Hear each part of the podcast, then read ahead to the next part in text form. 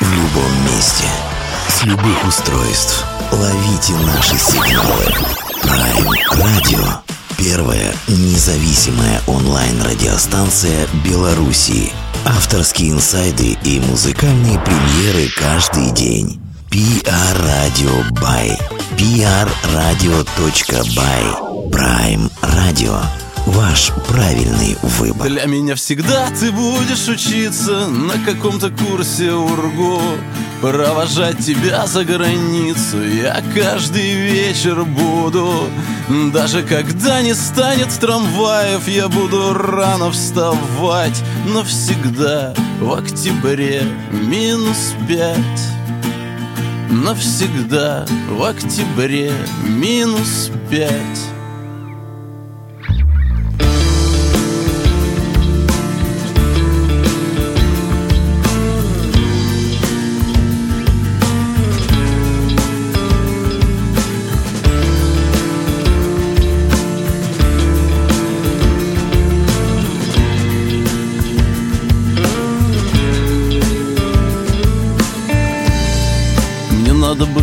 остановиться Забыться, в памяти рыться.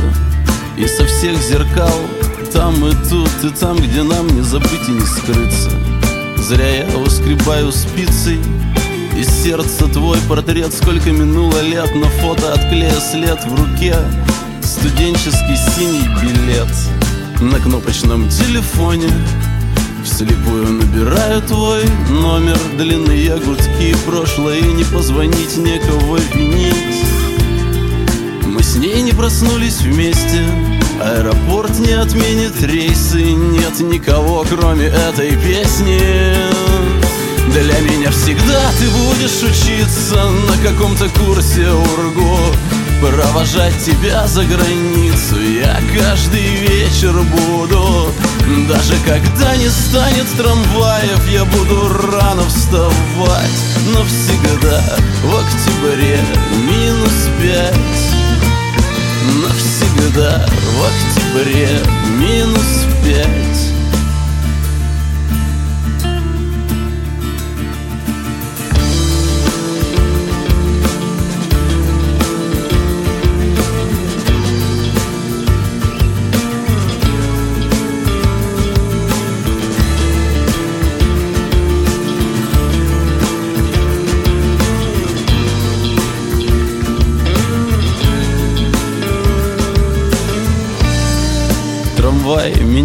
курсы А ты далеко и не в курсе. Между тех домов извилистых строп Выстроен новый город. Забавно, но дворник тот же Хотя, похоже, он был моложе.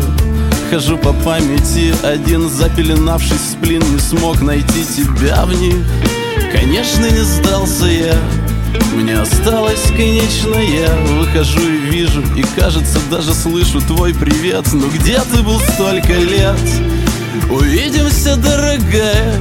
Я буду ждать самолета, встречая. Начав сначала, как бы судьба не качала. Хочу, чтоб звучало.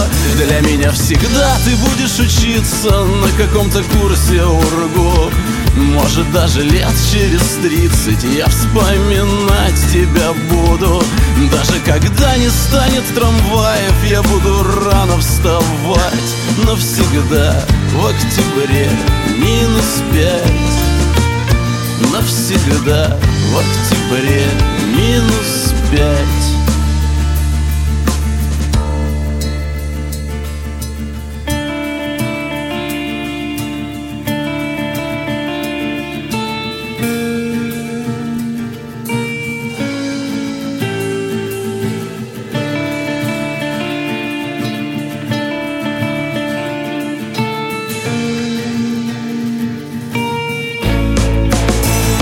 Для меня всегда. Ты будешь учиться на каком-то курсе УРГУ.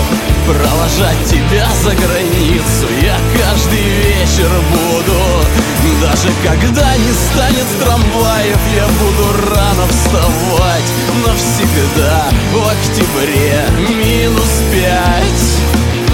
Навсегда в октябре минус пять навсегда В октябре минус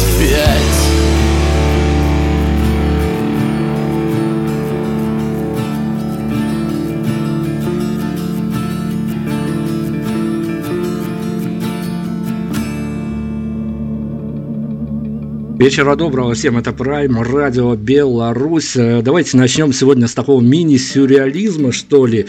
А, вот после Нового года с нами случилась такая история, что вроде бы никогда такого не было, и вот опять, что называется, а, две группы у нас подряд будут из одного города, причем это такой действительно сюрреализм, когда мы сидим в Беларуси и говорим о, о группах, которые выпустили альбомы из славного города Екатеринбурга. На прошлой неделе мы с э, Тропиным из э, группы Айфо представляли их альбом. Сегодня у нас догнала еще, как мне кажется, куда более интересная история. Семен Чаурин у нас в группе Тимиртау с э, новым альбомом. Все, что с ним связано, поговорим обязательно. Семен, привет огромный. Здравствуйте, дорогие друзья. Ну, давайте мы с же стрижка, поскольку мы заехали под Екатеринбург, а, конечно, тут э, сложная ситуация в том, что выходит альбом у потрясающей команды из этого города, и мы вот тут э, из Беларуси это обсуждаем. Хочется так сказать, ау, местные, местные критики, журналисты, где вы? Надеюсь, все э, отойдут окончательно от праздников и обязательно а, сделают интервью уже, так скажем, в местной обстановке, тем более Екатеринбург это всегда своя отдельная история. Мы уже столько музыкантов из Екатеринбурга отинтервьюировали, и после каждого какой-то такой, в хорошем смысле слова, отходняк э, недельный после каждого интервью, поэтому надеемся, что сегодня у нас что-то хорошее такое получится. И давайте мы такой штришок э, нашему интервью придадим, какой-то такой флерности. А как по-вашему человек, который вот в этом всем варится? Я даже не буду публично сейчас упоминать имени одного из ваших музыкантов, да и тем более не вспомню. Ну, сделал вид, что не вспомню. Но э, одна фраза, которая сказана была за кадром в интервью, э, меня прям зацепила, и она проносится со мной как некий лейтмотив. Э, он сказал, что Екатеринбург город настолько прекрасный, что в нем куда больше музыкантов, чем алкоголь алкоголиков. Это правда? Ну, конечно, правда. Дело в том, что приходишь ты на пьянку с гитарой или на репетицию с алкоголем, это разные вещи совершенно. То есть э, суть такая, что могут разные люди употреблять допинги, но а что, чем про допинг-то заговорили? Я так по-уральски скажу, чем вы заговорили про допинги? А, у нас весь город, он творческий. Город Екатеринбург это самый маленький город-миллионник в России. Он самый компактный. Э, он на протяжении всего 19 километров в длину, и на протяжении 19 километров в длину как бы живут ну, огромное количество людей. Вот вы сейчас заговорили про Степу Тропина. Я его знаю очень-очень давно. Мы с ним находимся немножко в разных руслах. То есть даже при таком населении, как в Екатеринбурге, мы умудряемся быть в разных течениях. Он был э, он хороший художник, в первую очередь, Степа Тропин. А, и у него была такая галерея современного искусства, называлась «Свитер». Вот. Он очень много сделал в культурной части города Екатеринбурга, в культурных вот именно событиях. И музыка его тоже прекрасна. Но Екатеринбург это такой город, где огромное количество жанров, огромное количество направлений, что в музыке, что в искусстве, что в скульптуре, что еще где-то, они уживаются все вместе. И это и называется таким валовым, валовым екатеринбургским продуктом, культурным именно. И мне кажется, что из Екатеринбурга вышло огромное количество творческих людей в любых э, видах искусства, и это уникальное, конечно, место. Я очень рад, что мы в нем живем. Ну, мы вот заехали с такой темы, и поскольку давайте тогда алкоголь и где-то рядом стоящие персонажи на эту тему, а, мы готовились к интервью, я просмотрел, ну, достаточно большое количество а, ваших заходов в медиаструктуры, интервью, которые вы раздавали, и это было mm-hmm. разное время, и по-разному и вы себя позиционировали, и вас встречали по-разному.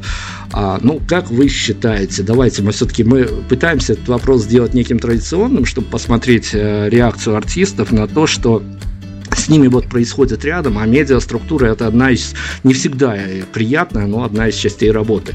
Как вам кажется, по большому счету, это правда, что чаще всего за кадром музыканты выходят после интервью с плохим настроением и чаще всего говорят о том, что музыкальные журналисты в, в большинстве своем, ну вот нам можно произносить это слово, оно разрешено, а музыкальные журналисты в большинстве своем мудаки.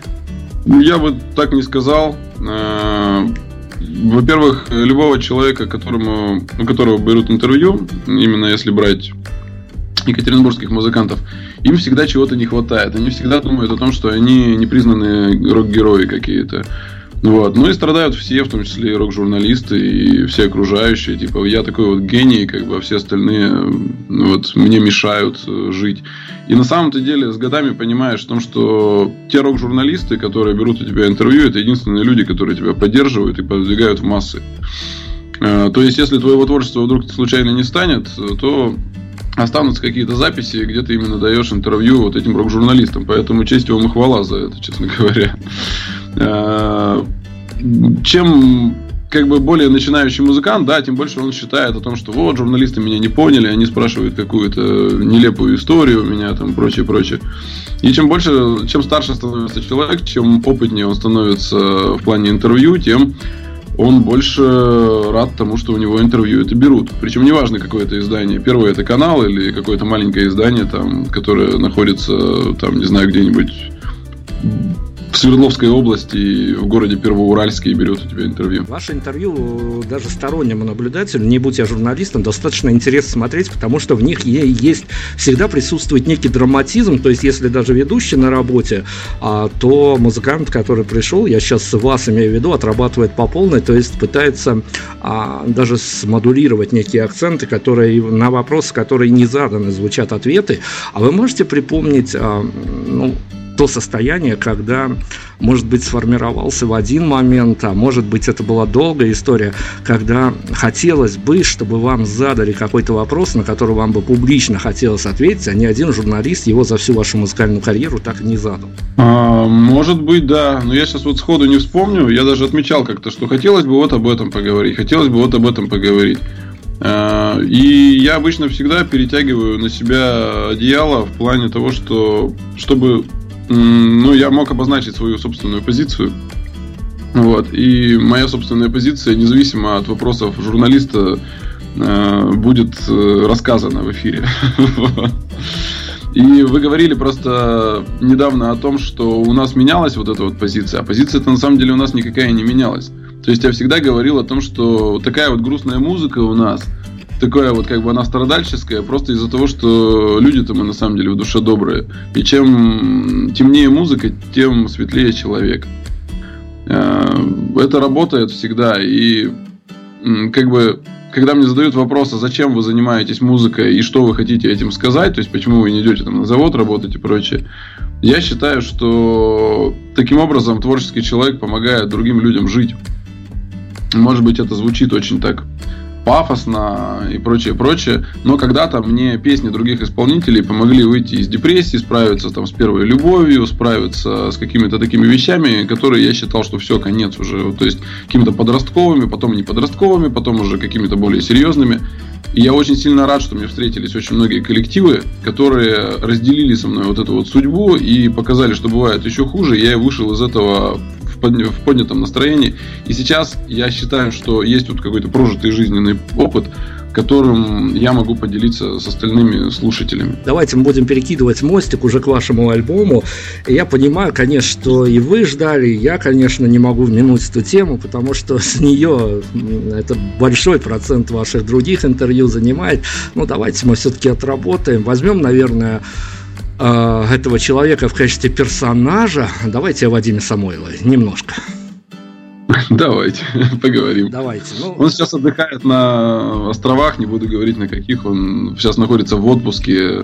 В общем, и после как бы обильных гастролей вот, готовится к 20 февраля, к дню рождения группы Агата Кристи. Да, давайте. Мы, я обещал как персонажа его а, в эту историю вписать, и он действительно как персонаж а, у нас возникнет. О его технической стороне дела мы, конечно, поговорим, когда уже перейдем к э, самому альбому непосредственно. А, но, тем не менее, Вадим Самойлов, Глеб Самойлов – это те люди, благодаря которым, ну уж я не знаю, благодарить уже с э, прожитых лет, я уж не знаю, благодарить мне или ругаться как-то на них, но это те люди, которые, а, наверное, и привели меня в эту профессию, потому что в какой какой-то момент, совсем еще молодость, это были властители Дум, а, властители всего на свете, я уж не знаю, там, а, эта музыка звучала, кажется, 24, а то и 25 часов в сутки, но тем не менее, подрастали мы все, выходили из каких-то своих возрастов, и э, если уж связывали свою жизнь с медиа, то медиа нам а, давала потом поводы усомниться в кристальности и в какой-то такой нашей, нашем восприятии героев.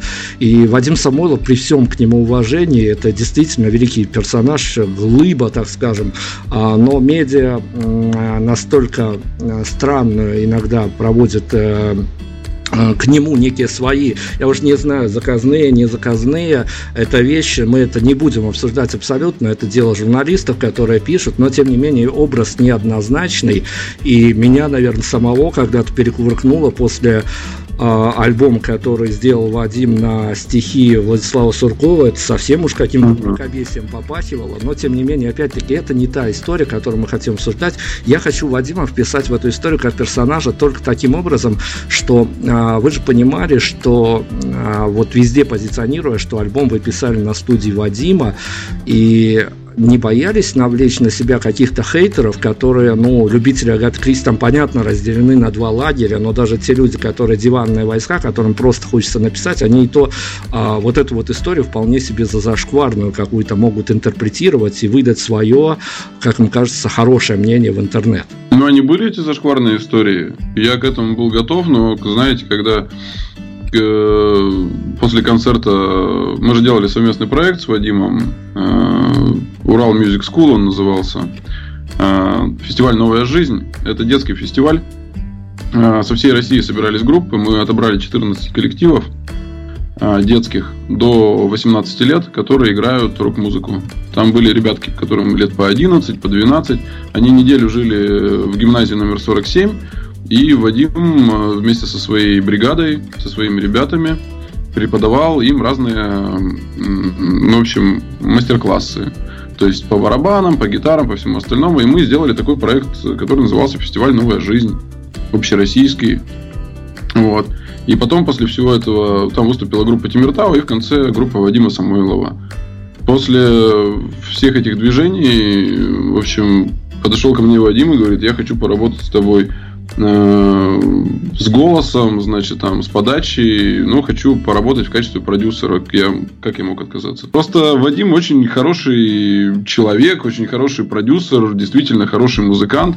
И мы же не то, что как бы вот ничем не занимались, и тут неожиданно познакомились с Вадимом и стали там вот такими, какими мы есть сейчас.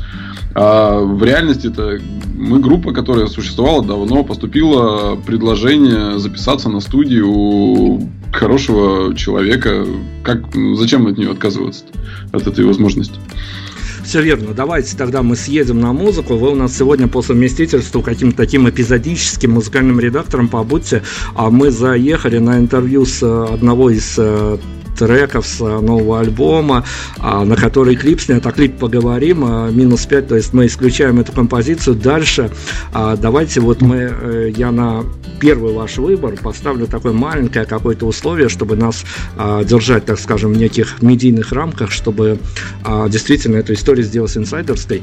Понятное дело, что у каждого музыканта по выходу наблюдается какие-то свои мониторинг, э, то ли музыканты сами, то ли менеджмент мониторят реакцию на выход альбома.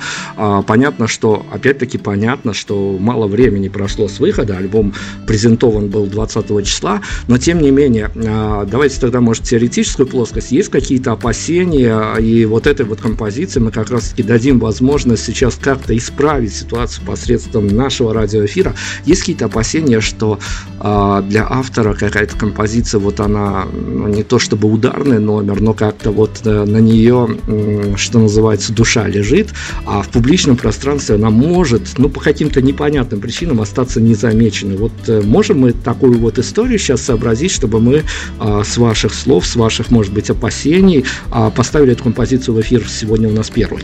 А, есть заглавная песня, называется «Иди за мной». Как мне кажется, мы работали с ней вместе с Олегом Зуевым. Это звукорежиссер, кстати, Агата Кристи тоже. Э, очень хороший человек. И мы подошли к записи очень так, э, как сказать, инновационно достаточно. То есть э, она была записана на пленку. Мы там специально делали сведение такое, такое полушипящее, убирали немножко клавиши, немножко вниз их опускали. Ну, там, в общем, такие технические детали были, которые, как мне кажется, будут с первого раза непонятны ну, обычному слушателю. Вот, а хотя песня вот «Иди за мной» э, с, вот с нового альбома, она как раз вот та, которая вызывает какой-то резонанс у меня сейчас в душе в данный момент.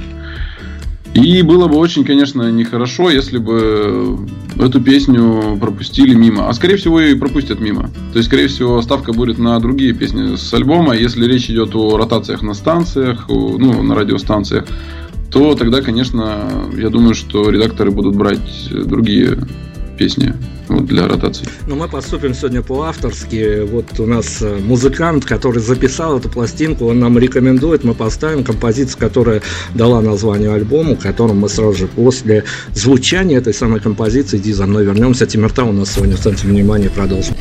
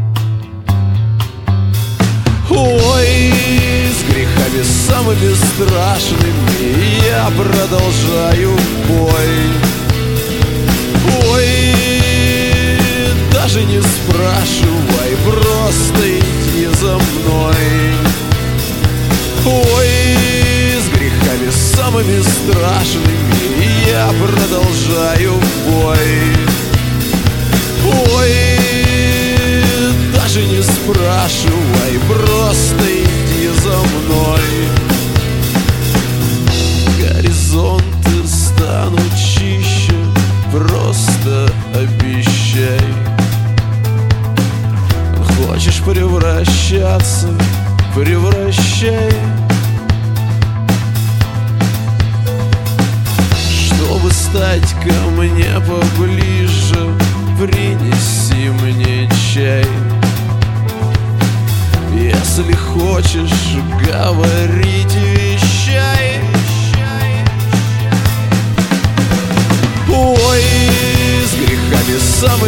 страшными Я продолжаю бой. Ой, даже не спрашивай Просто иди за мной. Ой, с грехами самыми страшными я продолжаю бой. Ой, даже не спрашивай, просто иди за мной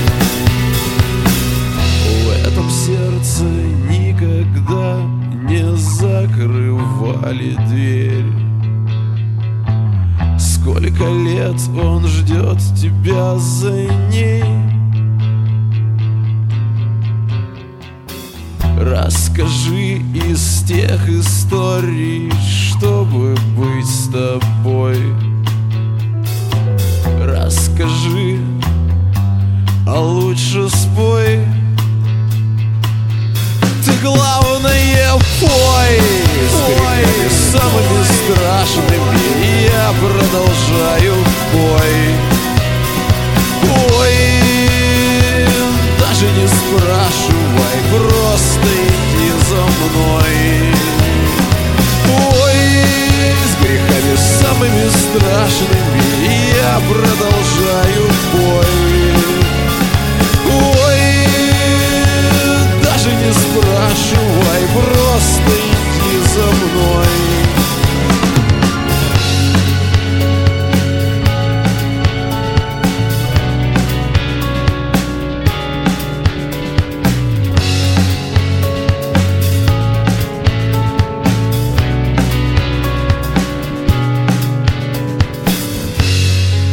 Семен Чаурин у нас сегодня, и это группа Тимиртау, которая записала свой новый, и вот, вот тут правда написано в их соцсетях долгожданный альбом для тех, кто действительно ждет, а я понимаю, что таких людей есть некое количество, и мы сейчас не будем о их масштабности рассуждать, а давайте порассуждаем вот на какую тему. Мы готовились э, к интервью не только на основе э, данных вами интервью, а мы в процессе подготовки раскопали э, год 2006 и ветку форума уралрок.ру посвященную группе Тимиртау. Господи, слушайте, я в журналистике сколько, здесь пол, полтора десятка... Вы готовились, вы готовились, я понял. Полтора десятка лет, но такой войны, интересов, а, войны, я не знаю чего, компроматов, еще чего-то, я давным-давно не видел. То есть я читал, у меня дух захватывал. Я не то, чтобы вернулся в 2006, когда интернет-то хромал на какую-то ногу, а, и вот эти все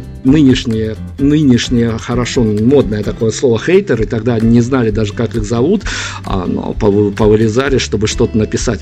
Слушайте, расскажите мне, пожалуйста, ведь на самом деле разные времена и разные обстоятельства сопровождали вас. А, насколько вам удавалось всегда комфортно строить отношения именно с теми поклонниками, которые не по дежурству какому-то, а по а, личным симпатиям, либо наоборот по антипатиям обращают внимание на вашу музыку. Насколько вам комфортно было всегда находить компромиссы, или вы даже не пытались это делать, и как-то пытались даже скорее оппонировать тем людям, которые вас иногда не понимают. Да тут же все понятно. Мы никогда этим и не занимались. То есть у нас никогда не было такой задачи оппонировать или не оппонировать. Мы писали песни, ну, как я писал песни, придумывали. И чаще всего люди, которые слушают нас, они э, также точно разделяли как бы переживания все, которые написаны мной. Вот. У них образовывались семьи какие-то. Я знаю сейчас очень много семей, которые познакомились под песни группы Тимиртау, либо на концертах группы Тимиртау.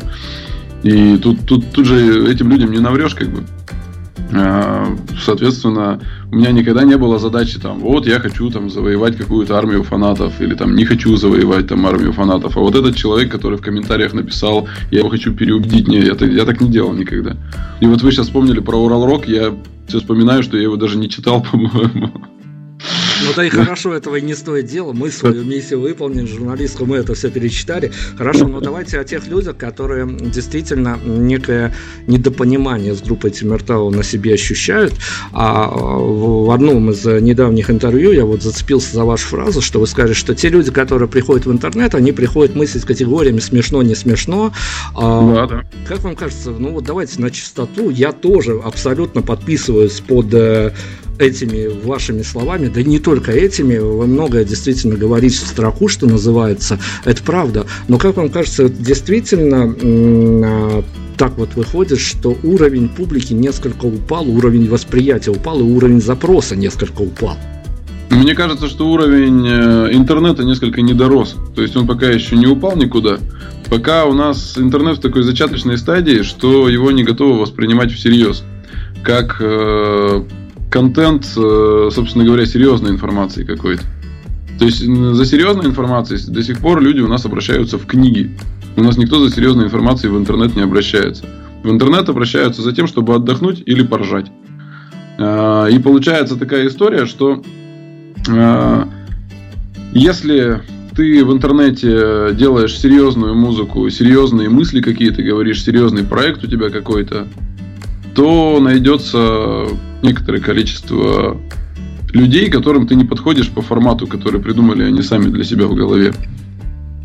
И тут уже возникают такие вопросы. А зачем человек ходит в интернет вообще? То есть он, скорее всего, обычный ну, слушатель, может так сказать, открывает вечером ноутбук для того, чтобы расслабиться и послушать какую-нибудь музыку. Ну, конечно, он не будет слушать грузящую группу Тимиртау.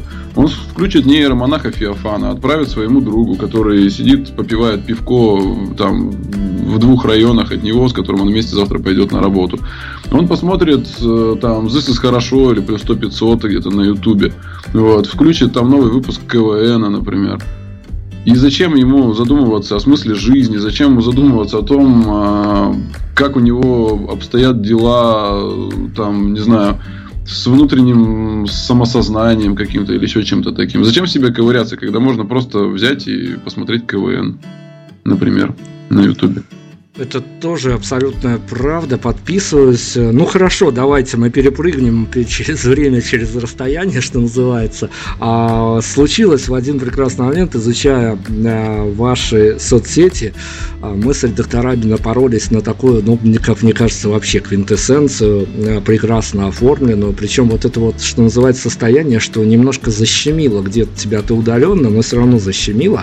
А, а, если я не ошибаюсь, это был год 2017 и 9 сентября на празднике города. Опять-таки могу ошибаться, сходу все ловлю. А, на празднике mm-hmm. города, по-моему, Челябинска было написано в вашей соцсети а, Тимиртау на разогреве у группы фабрики и Кортни. Вот это вот была да, да, эссенция, по-моему, а, всего мракобесия, которое творится вокруг. Насколько было... Давайте, хорошо, давайте сыграем в официальную игру. Насколько было волнительно играть на разогреве у проектов Игоря Матвиенко. Да вообще не волнительно было. У нас есть друзья, которые тоже участвовали в проектах Игоря Матвиенко. Это группа Венера. Она раньше называлась группа Нет. Это, в общем, ну, наши очень хорошие друзья. И с проектом Игоря Матвиенко мы давно знакомы.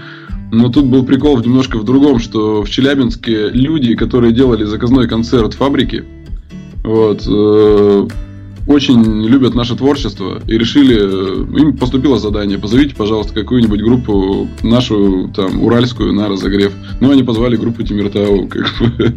Вот, за что им большое спасибо. Группа Фабрика про нас ничего не знала, что мы там выступаем. Мы тоже особо, как бы, не напрашивались. Вот. Ну, так получилось. То есть, ну, просто, просто пересеклись на площадках, как бы, и, и все.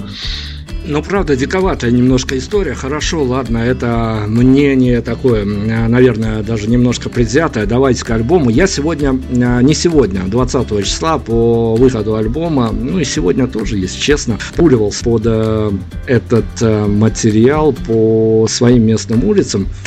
А, опять-таки, меня можно объявить, обвинить тут в субъективности, но вот э, я весь тайминг альбома отгулял, Угу. Я на самом деле вам завидую. Можно я сейчас перебью на секунду, Конечно. что я вам завидую, потому что альбом писался на протяжении долгого времени. И мною уже сейчас не воспринимается как целостная картинка. То есть я, конечно, его составил как целостную картинку, но для меня все-таки это разные эскизы, которые накиданы в одну какую-то историю. И вам я завидую как слушателю, что вы можете взять и послушать то, что записано на протяжении двух лет на разных студиях, на разных э, там, ну, в общем, с разными музыкантами и прочее, прочее. Э, и, собственно говоря, найти в этом одну какую-то, ну, такую жилу, вот, которая идет ему альбому. Я ее для себя в голове, конечно, э, утвердил, а скажите со стороны, как это вот со стороны смотрится? Что вы испытали, когда послушали весь альбом целиком? Все ну, эти эмоции. Я, конечно, расскажу, но тут мое мнение, конечно, будет субъективное, потому что я э, гулял под этим альбомом под э, фоном, так, так, так скажем, что у нас рано или поздно состоится интервью, я а, некие свои пытался месседжи раскапывать, а, mm-hmm. раздирать, наверное, этот альбом на какие-то маленькие составляющие, но а, я позволил себе в день выхода погулять с ним просто как а, сторонний слушатель, просто как обыватель. Mm-hmm. И это было то состояние. Я себя поймал на двух вещах, когда ты идешь э, по городу, э, в наушниках у тебя звучит новый альбом Тимиртау, и тебя просто вот, ну вот знаете, состояние, когда немножко приподнимает, приподнимает над всеми прохожими, даже может быть над какими-то зданиями, и ты вот идешь на вот этих вот эмоциях, но с другой стороны тут же сказка практически закончилась тем, что я понял, что вот это вот э, такая эмоция, которая здесь и сейчас, потому что в других обстоятельствах я послушаю этот альбом, и он меня накроет совершенно по-другому. Но альбом на самом деле потрясающий. Тут э, мы жмем вам обе руки, и вам, и вашим товарищам, которые делали эту пластинку. Это действительно очень а, классная работа, которая дарит эмоции, дарит, раздирает тебя на эмоции. Но вместе с тем, давайте вернемся к моим ощущениям. А, вот mm. эта вот разность в эмоциональном а, посыле. Понятно, что действительно, гуляя в своем настроении, ты а, будешь воспринимать эту пластинку по-своему. Окажись ты в других декорациях, окажись ты дома с вином, в пледе, вечером, может быть, даже не в компании, а в одиночестве, ты будешь воспринимать это совсем по-другому. Давайте вашу инсайдерскую позицию. Как вам кажется, это скорее альбом движения или альбом такого созидания, когда ты можешь куда-то погрузиться и позволить себе даже два-три раза на это все послушать и не выплывать из этой истории? Это альбом путешествия, и не созидание, не движение. Это альбом путешествия, поскольку в нем э, очень разные эмоции. То есть э, в каждой разной песне, конечно, есть один какой-то лейтмотив, который весь этот альбом соединяет, но в каждой песне испытываются совершенно разные эмоции совершенно разных, э, как сказать, этапов жизни, совершенно разных переосмыслений. И вот это вот для меня больше тяжело, чем как бы просто. То есть, когда я сейчас переслушиваю этот альбом, я думаю, сколько же там мыслей вот все-таки этих собрано, вот, и не каждый, может быть, это поймет. Но я тут понимаю еще одновременно то, что каждый человек поймет этот альбом по-своему. Там такие насказания есть очень хорошие, которые каждый может понимать по-своему. Главное, что ну, в какое настроение он попадет, так и будет. Да, действительно. Можно, если человек э, завис в депрессии, он может погрузиться в эту депрессию. Если человек надеется на э, лучшее будущее, он поймет о том, что эта песня, ну, в смысле, эти песни про лучшее будущее. Если человек э, погружен, допустим, в какую-то печальную любовь, то он останется в этой печальной любви, либо найдет, наоборот, выход из этой печальной любви. Возможно, он на следующий день после прослушивания этого альбома пойдет и признает признается в любви тому, кому не признавался никогда. Это тоже круто будет.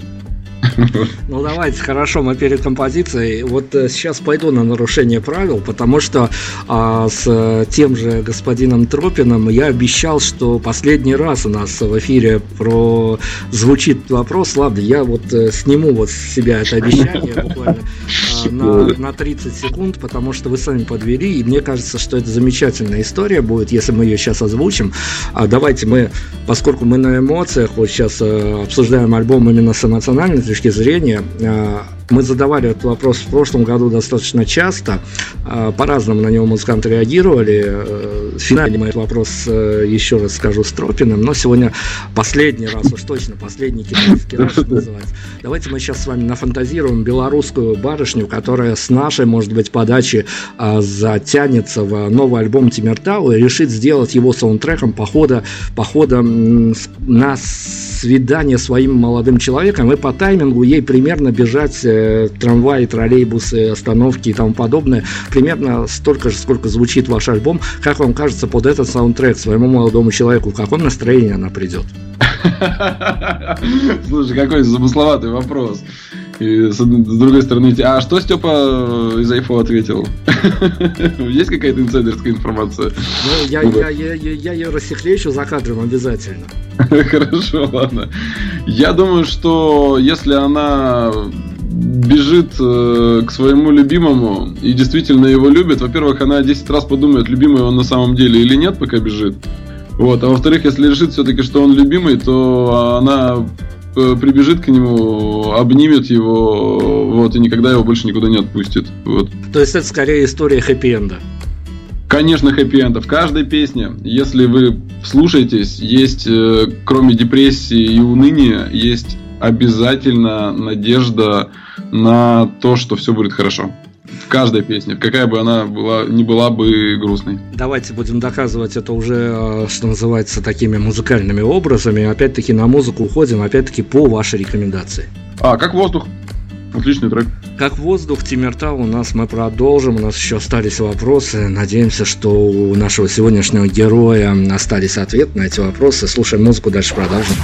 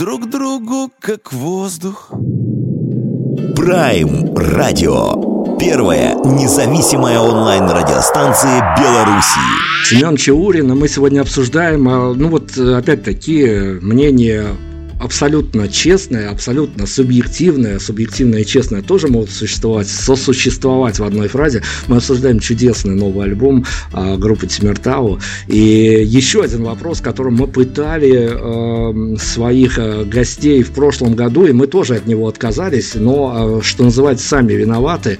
А, в вашем альбоме есть посыл к этому вопросу.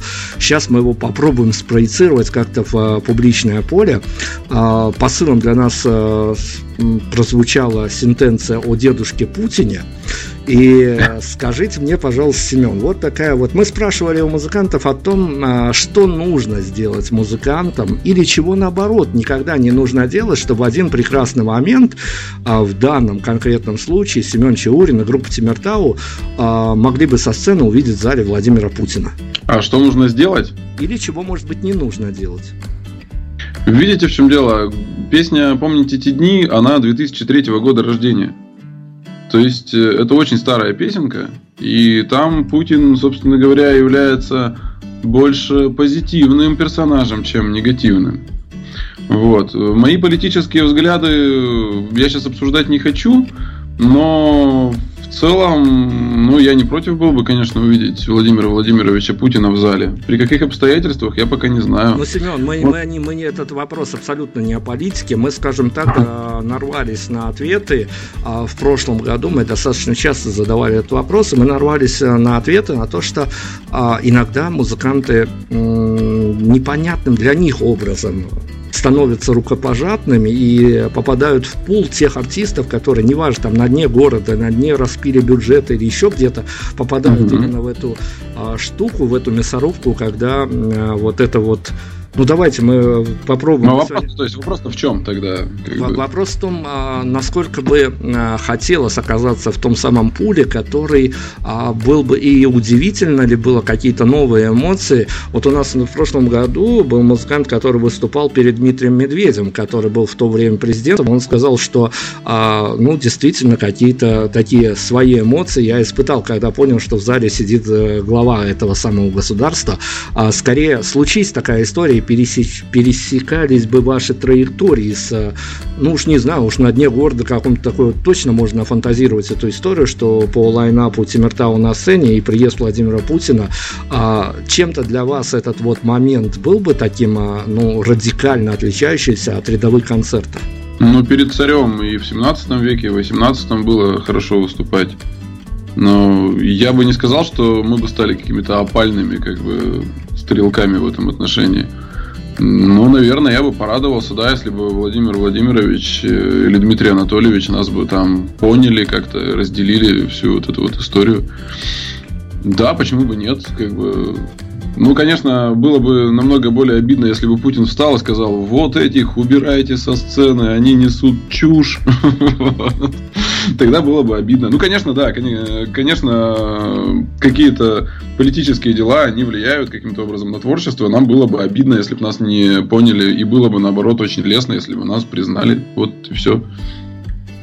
Давайте о сценах. Мы на крупные формы зашли, но в одном из интервью вы сказали о том, что а, до сих пор вы боитесь сцены, особенно маленьких залов. Маленькие да, залы, да. квартирники, это, конечно, своя какая-то атмосфера, а, но там есть и своя магия, когда ты чувствуешь действительно, то есть не, некуда скорее спрятаться в маленьких залах, а, но вот с этим материалом, когда он уже выпущен в форме нового альбома, а, вы бы достаточно взяли на себя быструю смелость а, взять гитару и с акустикой куда-то пойти вот играть совершенно какие-то маленькие помещения.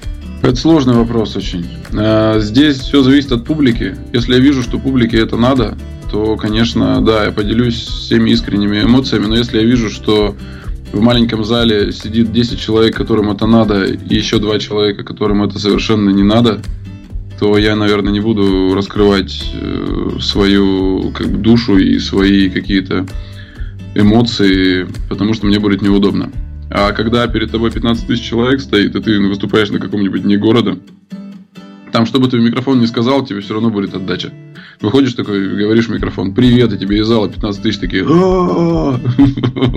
привет, вот. И как бы, ну и классно. И ты их воспринимаешь как бы как такую ну, классную толпу, которая тебя поддерживает. То есть это здесь именно энергия толпы такая тебя вывозит. А когда ты выступаешь в маленьких залах, где человек 15-20, тебе важна эмоция каждого человека, которому ты поешь лично эту песню. Если один из них отреагировал как-то плохо на это, то ты переживаешь, да. То есть, возможно, что ты не смог зацепить этого человека своим искренним творчеством. Хорошо, давайте мы о трендах попробуем. Вы еще в 2010 могу опять-таки путаться в датах, но надеюсь не спутать. Вы еще в 2010 сделали а, совместную работу с а, а, вашим а, ну, достаточно, как я понимаю, я опять-таки могу в терминах uh-huh. путаться, но достаточно популярным рэпером. Сейчас, в 2018-2019, все, кому не лень, пытаются, даже если они никакое отношение к рэп-культуре не имеют, замазаться с фитами с рэпером, потому что это сейчас в тренде. А насколько вот в 2010-м это было, ну, я не знаю, тренд, не тренд, а насколько вам было понятно, что группа Тимиртау может поиметь какие-то плюшки и бонусы от этого сотрудничества, или это было и исключительно из творческих побуждений. Я немножко поправлю. Первый совместный проект с песней Екатереп мы сделали в 2006 году. А, я говорил, я могу... Да, да, второй, да, второй совместный проект мы сделали в 2008 году. Он назывался «Четыре линии».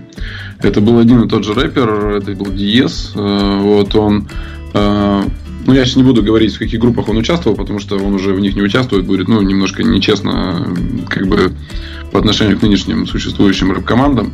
А тогда это было действительно ново. И тогда не было, как сказать, такой повального, ну, такого повального интернет э, какого-то сообщества, который, которое бы именно хип-хоп движением стало. То есть тогда, тогда не мог этого никто не ну, предположить. Тогда была война э, между так называемыми рэперами и неформалами. Вот. И она тогда сохранялась еще. И ну, все рэперы говорили о том, что рок это ну, в общем, неправильно, вот, а рэп это тоже неправильно, говорили неформалы. И мы были такими объединятелями, которые сказали о том, что, друзья, мы же говорим про одно и то же, давайте дружить и прочее, прочее, и сделали такие совместные проекты. Но они остались где-то за кадром, а, Не знаю почему. Может быть, мы это сделали рано. Может быть, мы это сделали не вовремя. Может быть, еще какая-то история. Но так или иначе, мы записали два совместных проекта с Серегой и с Диезом. И они у нас остались, э, ну, грубо говоря, лежать в столе. Вот. Сейчас они где-то есть там на площадках интернет. Но мы рассчитывали на большую, конечно, отдачу. Вот. Но, тем не менее, и видео визуализация одного из треков есть, это точно. Может быть и больше, могу опять-таки путаться. А Но давайте мы... Видеовизуализация. И на самом деле песня э, «Четыре линии», а, она мягко перетекла э, в песню про минус 5, как раз в, в, в песне минус 5 э, стихи куплета написал Сергей Черепанов, тот же самый, с которым мы все это и делали. Мы очень хорошо подъехали под минус 5. А, мы под интервью, конечно, вывесили а, этот самый видеоряд, а, видеоклип, как угодно называйте, видеовизуализацию. Слушайте, ну вот это вот такая, такое состояние, когда понятное дело, что ну, я уже сегодня оговорился на примере э, тех же братьев Самойловых, что есть такая боязнь, что тебя во многом обманывают творческие персонажи. Ну вот когда ты смотришь в этот видеоряд, тебе хочется верить автору, и ты где-то ему веришь.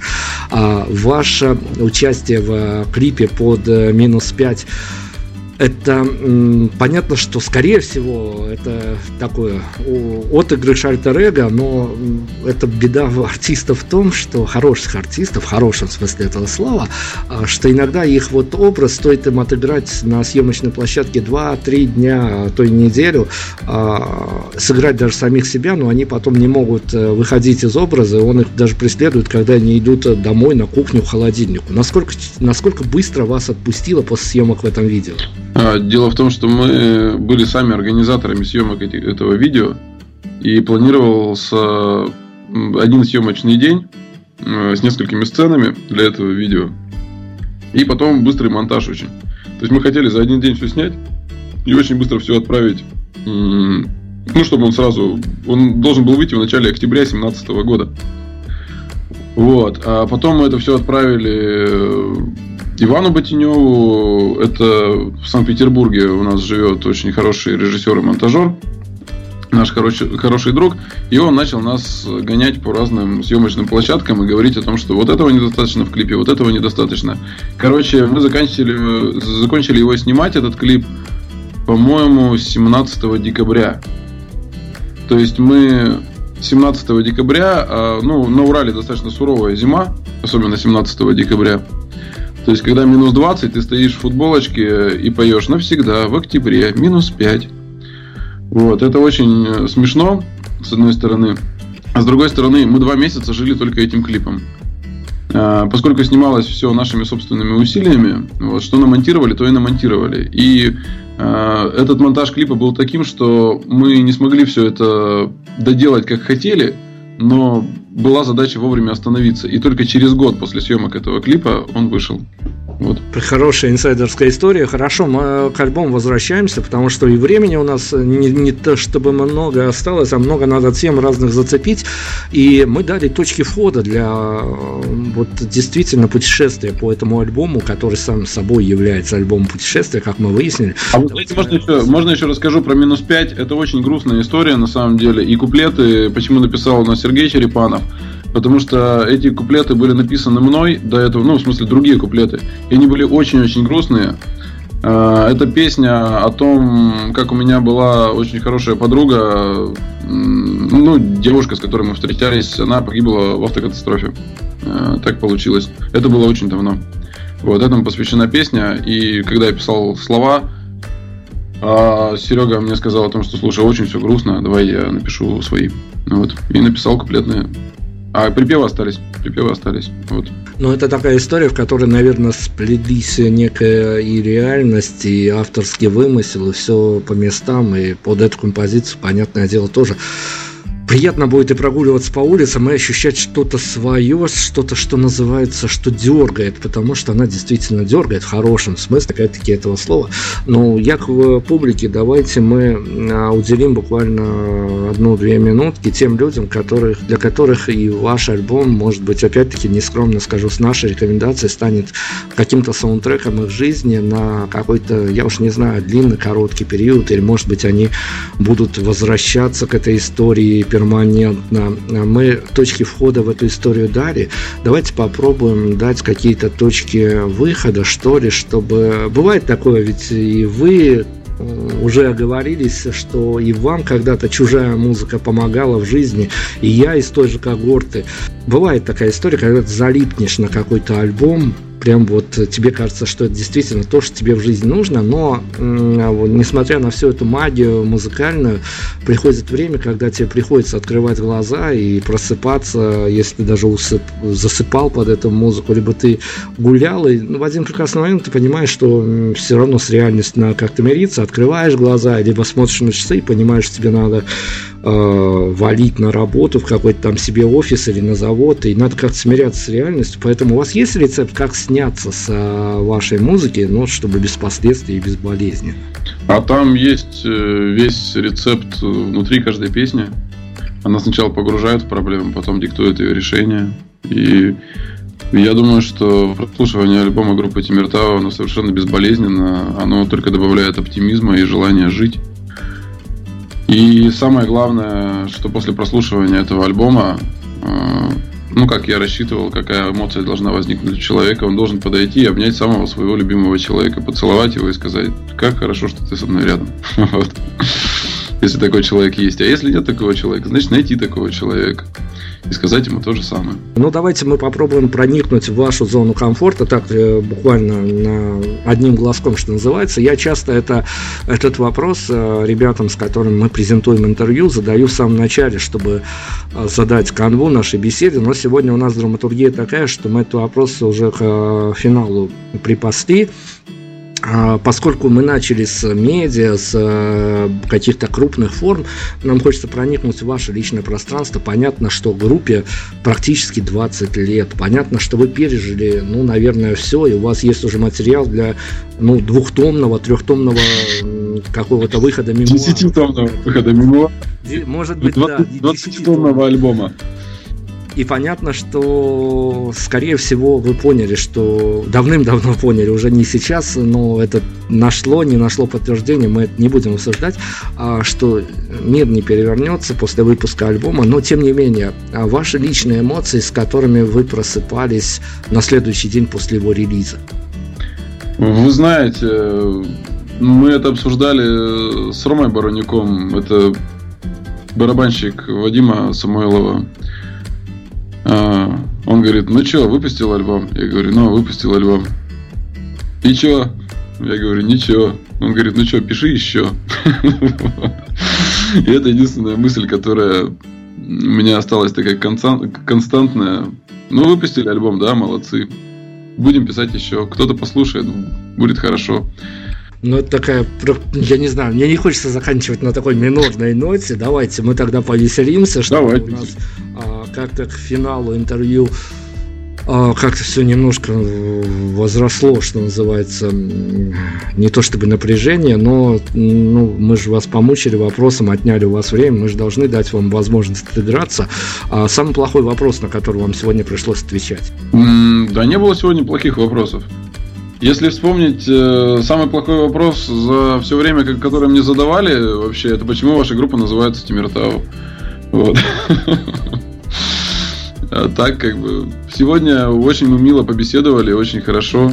Э, спасибо вам за то, что было мало вопросов про Вадима Самойлова. Обычно меня пытаются заклевать этим, этими вопросами и как бы выдать все инсайдерскую информацию. Как бы, вот, спасибо вам за то, что сегодня этого не было. Вадим, да. Ну, у нас сегодня были вы в центре внимания. Мы обсуждали именно вашу э, работу, в которой вы автор, а Вадим Самойлов это важный, действительно, но да, персонаж. Дело в том, что я ведь тоже э, ну, выучился когда-то на творчестве Агаты Кристи, то есть это песни, естественно, которые, которые звучали у меня когда-то в голове, и ну, везде в окружающем мире, как бы, меня. То есть я воспитан на этой музыке. Вот. Э, обычно журналисты это пытаются не то, что в первую очередь поставить э, роль там, музыки Агаты Кристи там, в творчестве группы Тимиртау. Они пытаются, во-первых, сравнить вот, и сказать о том, что ага, вот вы были никем, а вот сейчас вот сейчас появилась вот такая вот история, и вы там, значит, при, значит претендуете на то, чтобы э, за счет, значит, имен каких-то вырваться куда-то. Да ничего мы не претендуем. Вот что я хочу сказать. Предвкушая разные вопросы. Ни на чем мы не претендуем. Мы претендуем на то, чтобы нас слушали, понимали, делали для себя какие-то выводы, приходили на концерты, ждали альбомов. Вот, и тогда мы будем творить дальше и играть хорошую, мелодичную, позитивную и лиричную музыку. Вот. Но это правда очень крутая история, это очень крутой альбом. Я никого не хочу переубеждать ни в чем. Слушайте музыку, для вас, наверное, станет понятно, если вы действительно переживете это не фоном каким-то под свои привычные дела и просто послушайте это, вникнув, прожив эту жизнь рядом с автором. Тем более там минимальная пауза между треками, поэтому это можно единым полотном таким сбахать себе, а, погрузиться в эту историю. Хорошо, ну давайте мы на какой-то совсем позитивной ноте закончим. Плохих вопросов у нас, как оказалось, нету. Редактора мои расстроились, потому что им бы по шее навалять ведущим было бы хорошо. А, еще один большой друг друг нашего радио, интерес которого мы представляем а, в Беларуси, а, стал внезапным персонажем этой истории, вы в одном из интервью сказали о том, что вот это вот действительно такая бэкстейдж такой истории, который никому не виден, а, когда музыка тем или иным способом пытается продвинуться в массы. И ваша реплика о том, что вы имели контакты с великим, ужасным и на самом деле хорошим а, Александром Кушнером, и то, что он не рассмотрел вас, что называется, а, артиста своей, своей, своей конторы, артиста, за которого он мог взяться. Слушайте, ну вот правда, а, меня интересует э, действительно вопрос точек выхода артиста из этой истории, когда ты понимаешь, что ну, человек сидит э, с репутацией на самом деле, и он много хорошего чего сделал, он тебе говорит, что вот твоя музыка хороша, но вот я за нее браться не буду, и ты сам себе не можешь объяснить, а почему так происходит. Чем вы спасались из этой истории? Ничем. Из этой из подобных? Ничем. Мы встречались много раз э, с Кушнером, ну, в смысле, с Александром Кушнером, э, и когда еще у них офис был в Москве на Маяковской, я приезжал и каждые полгода привозил новый материал. Это было с 2008 года по 2012 год. Э, то есть вот 4 года подряд я ездил и привозил им постоянно новый материал. В итоге вывод у Кушнера был такой, что э, он мне сказал, что я не умею петь, у меня отвратительный вокал, у меня очень глупые тексты. Единственное, что нас спасает, это синти-поп аранжировка. Я как бы расстроился из-за этого, ну и перестал воспринимать мнение Александра Кушнира после этого. Но Кушнир это опять-таки только персонаж в этой истории. Вы же не только с Кушниром обсуждали, а, а многие, так скажем, а вот это вот э, такая столкновение интересов, когда, опять же, ваша фраза, вас, что нас везде знают, нас везде любят, но никто браться за нас не хочет. Я сейчас не за браться, браться, бог бы с ним. Это, конечно, такой вопрос уже скорее бизнеса, чем а, творчества. Но... Ну, эту фразу, которую вы цитируете, я сказал в 2010 по-моему, году. Или в каком году? Когда это? Что называется, и Google, и медиа, все Да, да, да. это было 8 лет назад. Мы, мы, это было 8 лет назад. Да, мы сейчас ее не интерпретируем в какие-то сегодняшние реалии. Я просто хочу понять а, вот эту вот историю, когда, а, ну, где, вот, Хорошо, давайте мы финальный аккорд поставим такой вот истории. Когда вас последний раз а, на сцене, вот когда вы вспомните, что вас прям накрывало то осознание, что несмотря на Александра Кушнера и его авторитетное мнение, несмотря на мнение других продюсеров, вы выходите на сцену и оказывается вот в вашем внутреннем мире вы смотрите на реакцию публики и понимаете, что все это было не... Когда люди поют песни. Когда мы выходим... Вот недавно это было на открытии Екатеринбургского рок-клуба. Ты выходишь со сцены, поешь песню «Помнить эти дни», и половину слов за тебя поет э, зал. И также даже новые песни, там, «Твари», например, или «Как воздух», ты вот специально со сцены не договариваешь некоторые слова и слышишь из зала то, что тебе прям поют. Это, конечно, очень, это очень круто, это очень приятно. И значит, что люди понимают. И им совершенно без разницы, что думает по этому поводу Александр Кушнир. И это еще больше радует. Когда мнение Александра Кушнира остается на втором плане, это всегда радует. Я тоже за это двумя руками просто, потому что, несмотря на то, что это фантастические люди-мистификаторы, но э, это своя территория, и э, она иногда очень сильно расходится с общественным мнением. Давайте хорошо, финальный вопрос перед тем, как мы выберем финальную композицию. Без дат, без городов – но у вас настолько фантастическая история, за которой приятно наблюдать со стороны, что я думаю, что этот вопрос найдет свой ответ. Опять-таки, ничего не конкретизируя, а опираясь исключительно на ваши внутренние эмоции. А ваш комментарий на то, с чем был связан, может быть, не по вашей вине, по вине публики, бывает и такое, по вине организаторов, чаще такое бывает, по вине звукача тоже такое бывает, но самый провальный концерт Тимиртау. От таких э, не было давно, но я помню, да, самый провальный концерт Тимиртау был в маленьком клубе Артхаус в городе Екатеринбурге. Наверное, в 2010 году. Ну, там с точки зрения технической просто все не, не подошло. То есть э, мы играли тогда с подложками, ну, если интересна техническая часть, что у нас через 1644 э, э, качество при закрытом ноутбуке все качество переросло в 24 на 48. Вот, и, соответственно, пододвинулись тональности, разъехались все компьютерные демки. Когда мы все это включили, мы провалили концерт. Вот. Но это чисто техническая часть, то есть такое бывает, конечно, бывают и неудачи какие-то концертах. Мы так больше не делаем. Обещал на мажорной ноте заканчивать, поэтому заканчиваем действительно.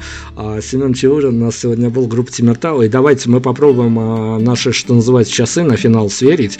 А сейчас сойдутся эти истории, что финальная композиция наша будет тождественна тем, а, той композиции, которой в идеале бы на сегодняшний день хотелось бы закрыть концерт. Э, у нас будет 1 марта большой сольник э, в городе Екатеринбурге.